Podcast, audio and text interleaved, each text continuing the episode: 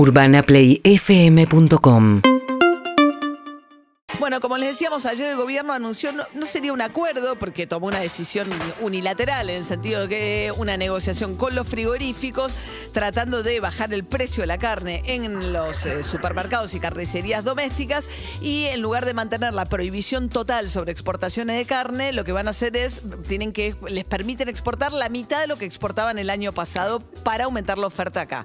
Carlos Riusech es CEO de eh, Gorina, vicepresidente del consorcio de exportadores, son los que exportan carne ABC. ¿Qué tal, Carlos? ¿Cómo le va? ¿Qué tal? Buenos días, María. Bueno, sabemos que está en una situación que en cualquier momento lo llaman, así que usted nos avisa, está esperando un turno, así que cuando le toque, usted nos avisa.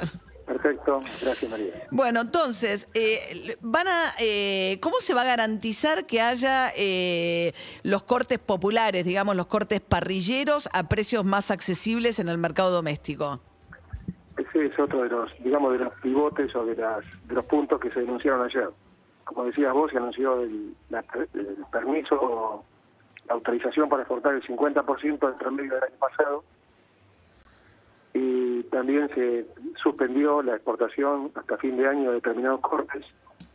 Y esos cortes, a su vez, en un tercer punto, integran eh, la oferta tal cual se venía haciendo una oferta de carne que en el caso de ABC se va a ver eh, reflejada en los supermercados. Ustedes van a abastecer a los supermercados. Este, este plan de cortes cuidados, que antiguamente era tres veces por semana, supuestamente va a estar disponible todos los días. Ayer lo que salió ayer es el DNU que establece las bases. Ahora faltaría, eh, calculo que en el ámbito del Ministerio de Agricultura y de la Producción se va a dictar una, una- la reglamentación del decreto. Pero, las, sí, las eh, carnicerías no les compran a ustedes, a usted, ¿no? Porque el problema es que la carnicería lo que dice es los frigoríficos o algunos supermercados incluso tienen frigorífico propio, se abastecen los supermercados, pero la gran mayoría de los argentinos compran carne en la carnicería y la carnicería no está dentro de este acuerdo. No, eh, en principio en el acuerdo de ABC, como bien señalás, no está en la carnicería. Tengo entendido que también otros colegas de- del consumo y que están tratando de sentar planes parecidos o similares. Ajá. Ahora, están más dedicados a la atención de las carnicerías. ahora, les prohíben también exportar la media res. ¿Ustedes hoy eh, mandan mitad de vaca o vacantera al exterior? Sí.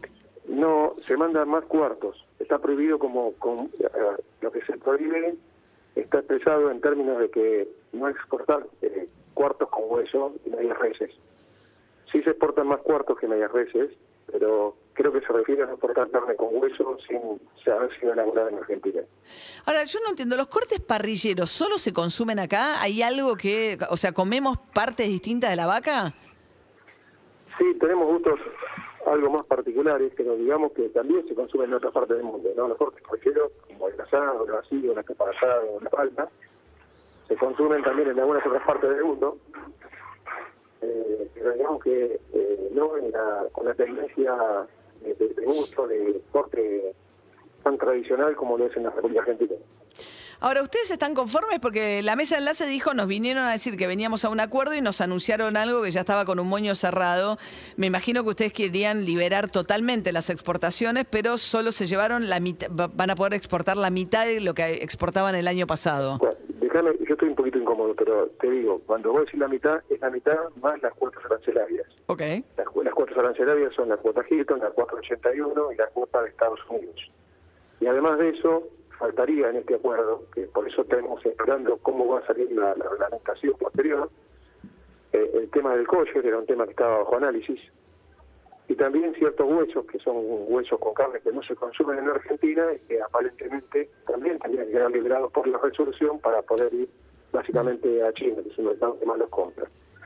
Bien. Eh, así que estamos esperando, como quien dice, este decreto fija el marco, es como que tenemos el marco, y ahora falta el desarrollo de todo lo que sería la legislación que hay, que la esperamos en los próximos días.